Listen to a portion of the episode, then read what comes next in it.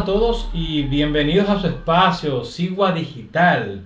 Mi nombre es Eric Fortunato y conmigo están Carlos Ramírez y Pamela Frías. Sucede, señores, que ha habido mucho revuelo con el, como todos saben, con el coronavirus eh, y recientemente la Organización Mundial de la Salud lo declaró de importancia internacional y como medida varios países han estado cerrando sus puertos y aeropuertos. Hay desinformación, hay, hay diferentes cosas. ¿Qué tú opinas, Carlos? Bueno, el principal que el coronavirus es una enfermedad muy, muy peligrosa, especialmente para la población de República Dominicana. Pero no todo es malo. Hay, entre otras noticias, el gobierno dominicano ha logrado un acuerdo con un país muy importante para promover el turismo. Más ahora que ha, baja, ha mermado por asunto la desinformación con los turistas que se estaban muriendo. Este país es muy importante, tiene un potencial económico inmenso y más ahora que la gente de ese país tiene muchas ganas de salir de ese país. Y este fabuloso país con el cual la República Dominicana ha firmado su acuerdo es nada más y nada menos que la República Popular de China. Se cuenta todo.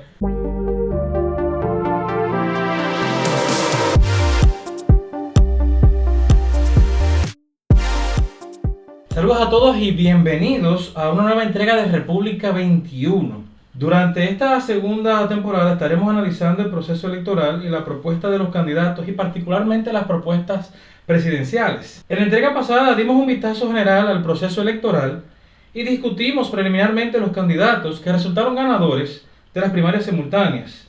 En esta ocasión queremos analizar los recientes debates efectuados a finales de enero de las alcaldías de Santo Domingo Norte y Santo Domingo Oeste. En una siguiente entrega analizaremos los debates de las alcaldías del Distrito Nacional, Santo Domingo Oeste y Santiago. Pamela, Carlos, ¿cuáles son sus primeras impresiones de ambos debates? Bueno, en particular eh, pienso que el debate de Santo Domingo Norte fue quizá un poco más aterrizado. Los candidatos presentaron propuestas eh, más tangibles, no le dieron tantas vueltas como, digo, no todos, hubo algunos que en verdad marearon mucho, pero fueron más aterrizados en cuanto a su propuesta. Eh, entiendo que eh, dentro del debate de Santo Domingo Norte, quienes llevaron la voz cantante fueron Indira Tatis y Ulises Díaz. ellos fueron los que dieron las propuestas quizá más completas, aunque quizá en este debate eh, la candidata Indira en un momento llevó sus propuestas o tomó las cosas con ataques personales hacia uno de los candidatos que estaba ahí, que había ostentado anteriormente el cargo de, alcalde por Santo Domingo Norte. Eh, me gustó mucho la propuesta que ella hizo en materia de tránsito, entiendo que fue bien abarcadora porque contemplaba no solamente el tema de los puentes, sino que también eh, la problemática, abordó la problemática de la falta de semáforos, eh, la necesidad de parqueos municipales, una mejor señalización y sobre todo que se enfocó en la educación vial, la importancia de la educación vial específicamente en el tema del uso de transporte masivo. Nosotros eh, no creo que es un problema solamente de Santo Domingo Norte, sino también de Santo Domingo de la República en sentido general, y es que nos hemos vuelto muy individualistas, la gente no sabe lo que es un concepto de, de, uso apropiado de transporte colectivo. Será precisamente porque es bastante deficiente los servicios que actualmente tenemos. Aquí cualquier persona, el, lo primero que hace desde que tiene la oportunidad es procurar un vehículo precisamente por la falta de un servicio de calidad. Eh, también la propuesta de Ulises Díaz en ese, en ese tema me gustó bastante porque eh, fue más realista, eh, hablando de que sí, eso del puente se oye muy bien, pero el presupuesto, ¿dónde está? ¿De dónde vamos a sacar el dinero para hacer estos puentes? Y que también eso es una tarea que debería de enfocarse también lo que es el Ministerio de Obras Públicas. Eh, también otra cosa que me gustó mucho de su propuesta fue el tema de, la, de hacer los acuerdos no solamente con el Poder Ejecutivo, sino también la, la importancia de las alianzas público-privadas para poder sanear este tema yo le di otro enfoque a, ver los debates.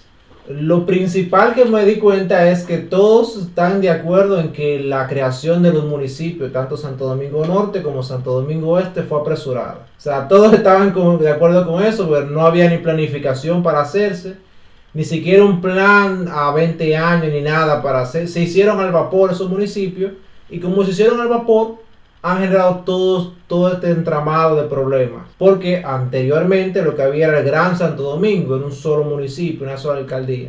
Y es debatible si realmente fue funcional ese cambio o si fue por mera politiquería. Ahora, entre los candidatos, eh, me llamó la atención otro aspecto, es que quizá algunos no saben realmente las funciones de un alcalde. Quizás otros no han revisado cuál es el presupuesto real de los ayuntamientos que van a manejar.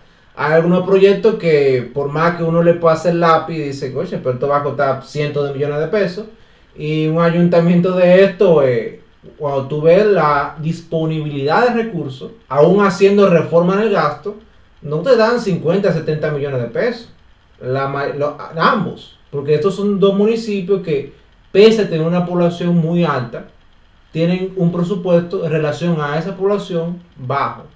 Y tienen una nómina muy abultada en ambos casos. Y con el problema de la coordinación con el gobierno central, que es otro aspecto que principalmente se trabajó con el Santo Domingo Oeste. Los candidatos especialmente de la Fuerza del Pueblo hablaron de un, que tenían un pacto para hacer un asunto, unos parqueos subterráneos en el 9.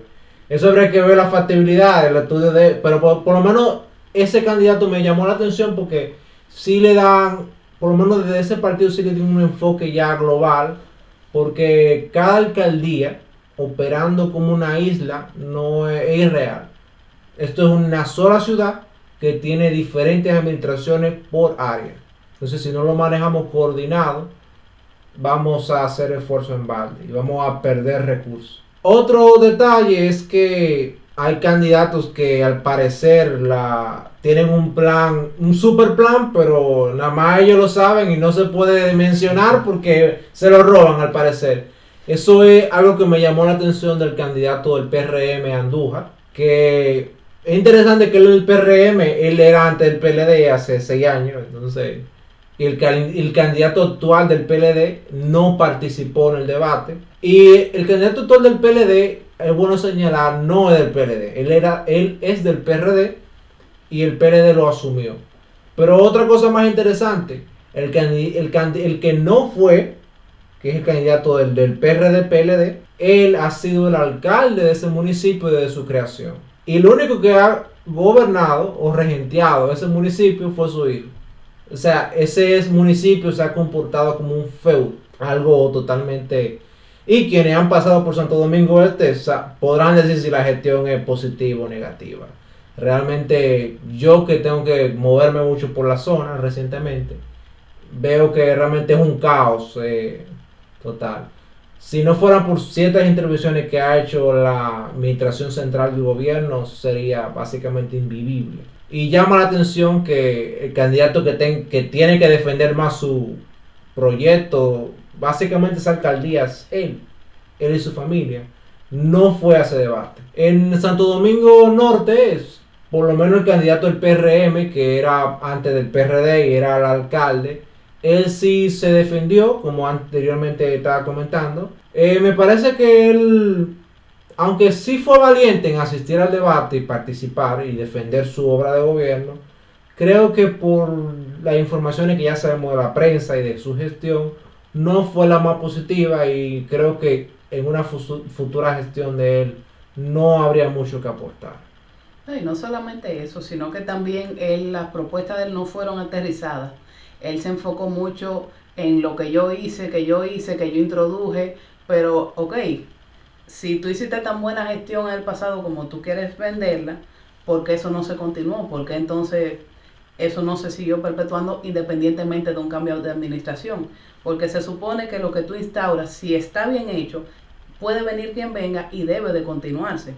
Y otra cosa que entiendo también que fue muy débil de su participación fue que no presentó propuestas nuevas, no planteó nada nuevo, sino que defendió su postura en base a lo que en su oportunidad alega haber hecho. Muy parecido a cierto candidato presidencial que no se excusa de nada ni hace ninguna autocrítica y él quiere volver al poder.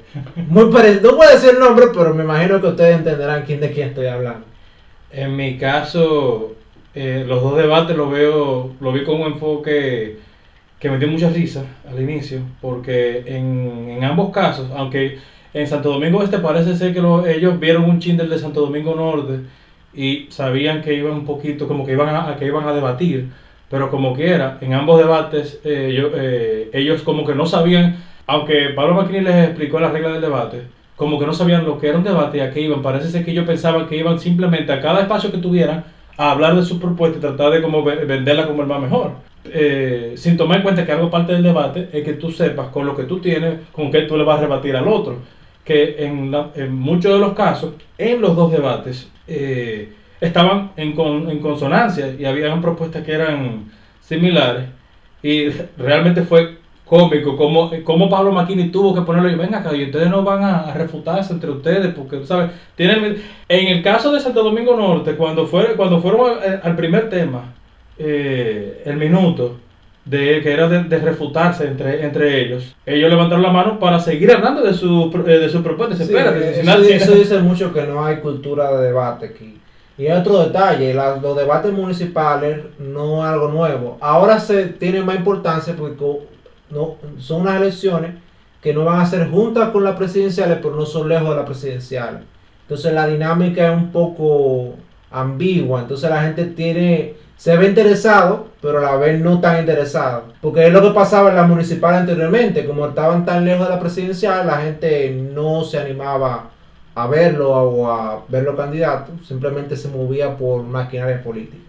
Exacto, algún tipo de interés, algún tipo de favoritismo, eso era lo que motivaba básicamente a votar. Y respecto a lo que tú estabas diciendo de que aquí no hay cultura de debate, eso también se evidencia en el hecho de que, sobre todo, y, y lamentable decirlo, desde mi posición como mujer, es que las candidatas femeninas, en el caso particular de Santo Domingo Norte, se enfocaron mucho en hacer ataques personales y directos, no porque, y tirando puya, no, porque ciertas personas que están aquí presentes, nada más, pero no hicieron. Entonces yo entiendo que una forma, quizás no es que tú no contradigas el punto de vista de otro, pero no llevarlo quizá a un plano tan personal, sino enfocarse más en la debilidad del otro y en base a eso tú vas a mejorar tu propuesta o decir cómo tu propuesta es mejor que la de ellos sin necesariamente denigrar al otro de esa manera.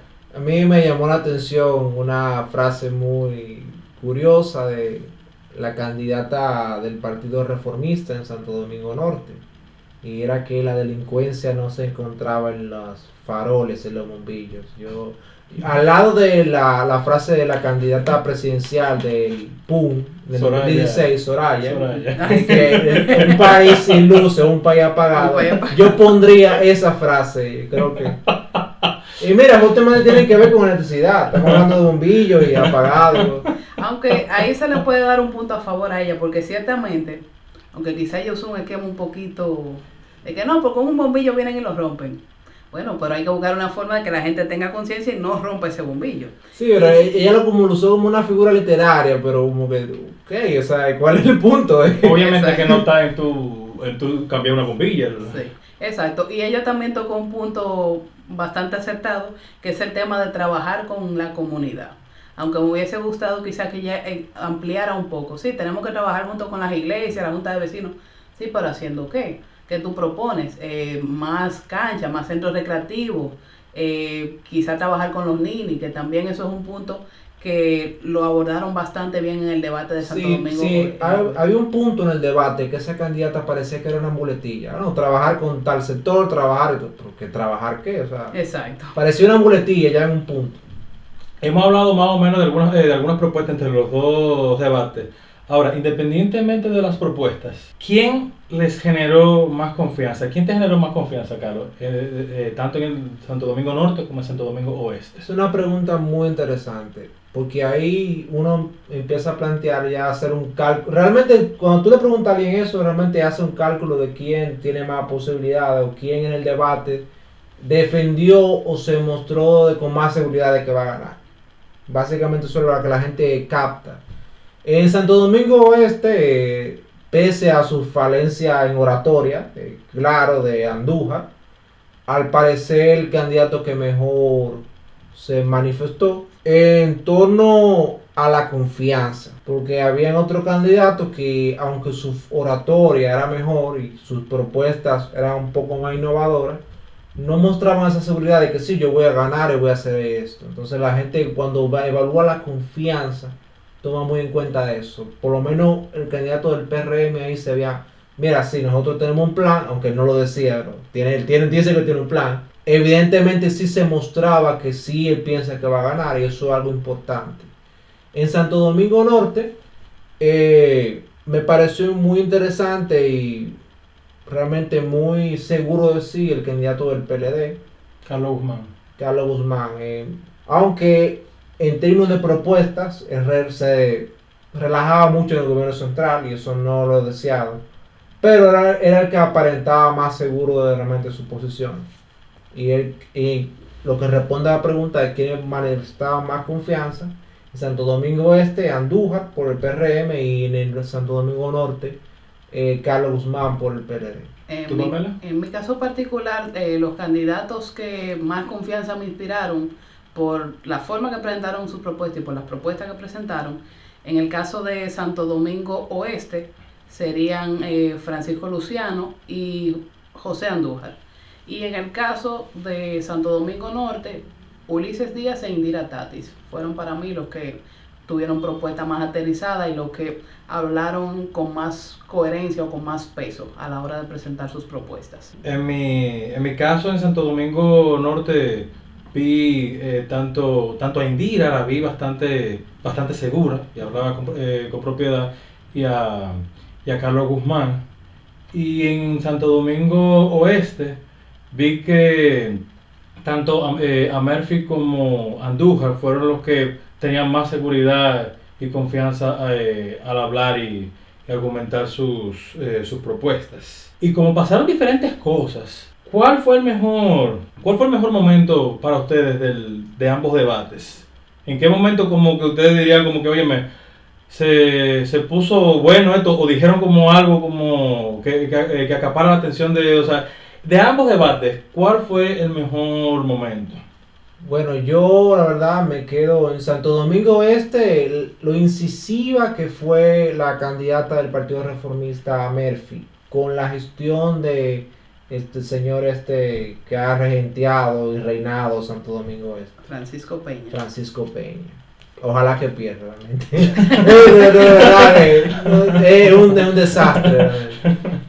En, en, Santo Domingo Norte eh, me quedo con el momento jocoso de la candidata del Partido Reformista aclarando que tenía una, una prótesis dental. sí, bastante, bastante pintoresca ella. En mi caso particular también, al igual que Carlos, eh, cuando yo vi que a Murphy Cáceres vino y se empantalonó y dijo abiertamente no, porque lo que está pasando es que hay prácticamente una monarquía instalada en Santo Domingo Este, yo me quedé como que contra, espérate entonces puso bueno ahora. O sea, muy, muy pocas veces en la política, a pesar de que en campaña, vamos a decir, se vale todo, pero ver a una persona así de manera tan responsable, hablar con tanta propiedad y de frente, decir, sabiendo que esa persona pudo haber estado presente ese día en el debate y lo dijo con una, o sea, una posición bastante firme. Eh, lo mismo durante, la, durante los debates de Santo Domingo Norte, si mal no recuerdo, creo que fue Carlos Guzmán o Ulises Díaz, no recuerdo uno de los dos, que también expresó una, una, posición similar, sin obviamente atacar directamente al candidato, pero hablando respecto a la desorganización, la falta de, plan, de, planeamiento urbano y la corrupción que existía mm. dentro de la alcaldía de Santo Domingo Norte en el tema del departamento de, planeamiento urbano, que era como que prácticamente no existe, porque a pesar de que está ahí, hay un, eh, dentro del organigrama, pero evidentemente es bastante disfuncional por la forma en la cual se ha ido desarrollando ese municipio. Yo corroboro contigo en la parte de Santo Domingo eh, Norte, porque ahí se, ahí se vio como que se quería debatir, y es lo que pasó en los dos debates, aprovechando que, porque también el punto de Amerfi lo considero como el mejor momento de Santo Domingo Oeste. Algo que vi en los dos debates es que, a pesar de que hay corrupción, había como un acuerdo de que no era cierto, aunque fuésemos de partidos diferentes, no era cierto que en la gestión había eh, corrupción, porque Francisco Fernández eh, dijo que no había corrupción, que dejó como que la cosa funcionando bien, y entonces como es del PLD que está ahora en Santo Domingo Norte, Carlos Guzmán, también rechazó que hubiese eh, corrupción. y entonces te daba como ese, como, como ese debate. Y fue un momento en que se vio como que estaban por debatir y estaban por refutarse el uno al otro, pero dolorosamente, aunque, eh, aunque uno sabe que hay corrupción, el hecho de que digan como que no, que no hay, no hay corrupción y que no hay una... Porque si hubiese un planeamiento urbano en Santo Domingo Norte, no hubiese problema. Entonces, ¿por qué entonces todos los candidatos están diciendo que hay que hacer un plan? Un, un plan cuando supuestamente eh, Francisco Fernández estableció un plan en su en su gestión. Es decir, que en ese momento yo vi como que, ok, aquí hay un debate. Exacto. Y en Santo Domingo Oeste eso fue, dolió más y, y me duele porque eh, soy de Santo Domingo Oeste y hay un lío en Santo Domingo Oeste. Y el hecho de que solamente, porque entonces se lo atribuían a fraude, se lo atribuían a una serie de cosas y sin embargo los demás no, no, eh, no estaban, o sea, no se sentían o capaces, no tenían la valentía suficiente de reconocer el lío que hay entre los nexos de criminalidad y la actual gestión. Eso fue un silencio sepulcral cuando, cuando Murphy acusó directamente y dijo, no, ahí hay una cuestión, que eso es derecho, lo está trabajando como, eh, como si fuese de, de, ellos, que eso es de la familia, y están ligados a todo tipo de, de crimen. Y eso fue prácticamente de, de que, a, a, si acaso decían como que, como que sí, como que, pero no se atrevían ni, ni a elaborar ni a... Ellos nada más, que, nada más decían, ojalá estuviera aquí para... Para, pero, para defenderse. Pero de verdad que sí que el tema de la corrupción fue un momento en que en ambos debates como que como que se convirtió en un debate como que cogió la, la fuerza. ¿Quién ustedes creen que tuvo de, de, la propuesta específicamente? ¿Quién tuvo, entienden ustedes, que tuvo la mejor propuesta? En el caso de Santo Domingo eh, Norte, para mí Indira Tatis tuvo las mejores propuestas en sentido general. Que hay candidatos que quizá en, en algunos de los temas que se trataron tuvieron propuestas más fuertes, pero viéndolo ya desde una perspectiva más global de todos los puntos que fueron tránsito, eh, seguridad ciudadana, planificación urbana y manejo de residuos, ella entiendo que fue la que tuvo mejores propuestas. Y en el caso de Santo Domingo Oeste, para mí sería Francisco Luciano. Yo en mi caso tomo más propuestas, básicamente.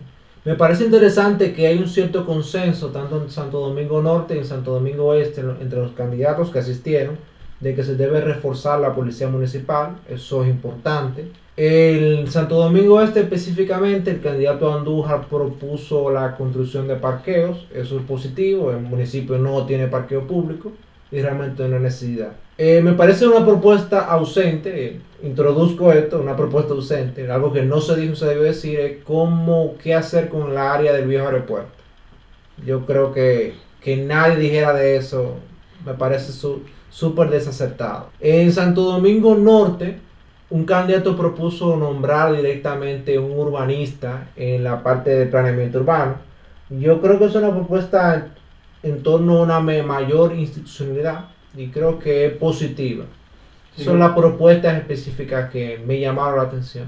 Para mí en Santo Domingo Norte, aunque la mesa de, la mesa de seguridad y demás que planteaba Carlos Guzmán me sonaba mucha burocracia, sin embargo el resto de, la, de las propuestas me parecieron eh, favorables a parte de la, de la confianza, pero sobre todo esas esa propuestas que él dio, porque de entre todos él tenía la, la propuesta y entonces quería ver cómo se limpia, se recicla y de, eh, y de todo, porque aunque los demás estaban dando una serie de propuestas eh, para el asunto de la limpieza y el asunto del ordenamiento. Un detalle es que esas mesas de seguridad que él propone se parecen mucho a lo que propone el señor diputado actualmente, José Luz. En el proyecto de seguridad perimetral, él, establece un organigrama de, de, de, medir la seguridad psicométricos. Lo cual realmente cuando tú lo analizas a profundidad, realmente es un proyecto que solamente va a multiplicar la burocracia, que efectivamente no va a brindar más seguridad. Pero me parece que él más o menos se orienta por esa vía. No, no creo que sea el enfoque adecuado. Sí, por eso decía que no me gustaba la parte de la burocracia de la mesa. Ahora, lo, eh, el resto del eh, reciclaje, la empleomanía, la excepción de, de, los árbitros, me parece eh, muy bien porque tenía propuestas por ahí definidas claras. Y ojo, no soy PLDista porque ahorita, ahorita piensan que, que, que, yo, que yo soy el que abogo por, por el PLD aquí. No soy, no soy, no soy PLDista, pero me sorprendió ese tipo de propuestas que viniendo de ellos. En el caso de Santo Domingo Oeste, aunque Andújar eh, propuso una serie de cosas interesantes y con los parqueos también, eh, entiendo que él completó con parte de, los, de las propuestas de, de Amelfi, porque casi toditos querían pasar, por ejemplo, la parte de viviendas y demás, y y cosas, a la zona de expansión. Y entonces eh, veía que cada vez que eh, Amelfi decía una serie de propuestas, los demás veían cómo, cómo a- a- adaptaban eso a, su, a, su- eh, a sus propuestas. Y eso le da un punto a, a ella, de que de las propuestas que ella tenía, lo- eh, los demás estaban, estaban de acuerdo. Y eso le da un punto en ese, en ese sentido, que aunque quizás no tenía todo lo de parqueo inteligente y otras cosas que tenía Andújar, sí tenía propuestas fuertes que los demás eh, tomaron prestado.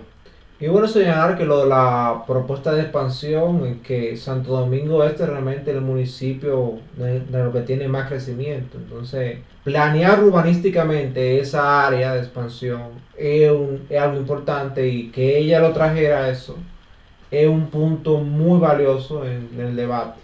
Y sobre todo también un punto en cuanto a la parte de planeamiento urbano que me gustó que tocaran los candidatos, el tema de la prioridad a los estudios de suelo, para entonces de esa manera eh, organizar de manera efectiva los municipios, porque muchas veces, como estaban expresando, eh, levantan un edificio de 10 pisos en un terreno que es quizá arenoso.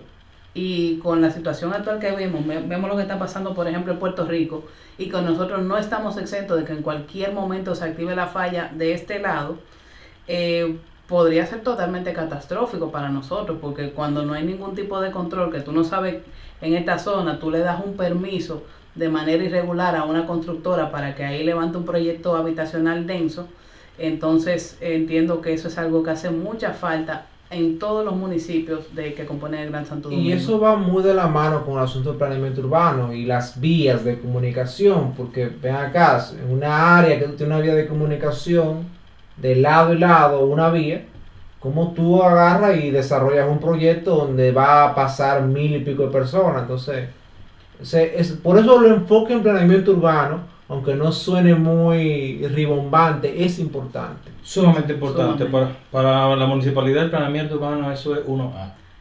Y particularmente en Santo Domingo Este, que tienen el problema que ellos reciben un volumen de tráfico fuerte de personas que no necesariamente son los residentes del municipio, por, la, por la categoría de zona industrial que caracteriza eh, Santo Domingo Este. Entonces tú tienes un movimiento constante, un fluyo que se, se espera que se vaya desahogando con el tema de la circunvalación, pero todavía no es suficiente para desahogar esa zona y que los municipios tengan una vida un poco más desahogada en materia de tránsito.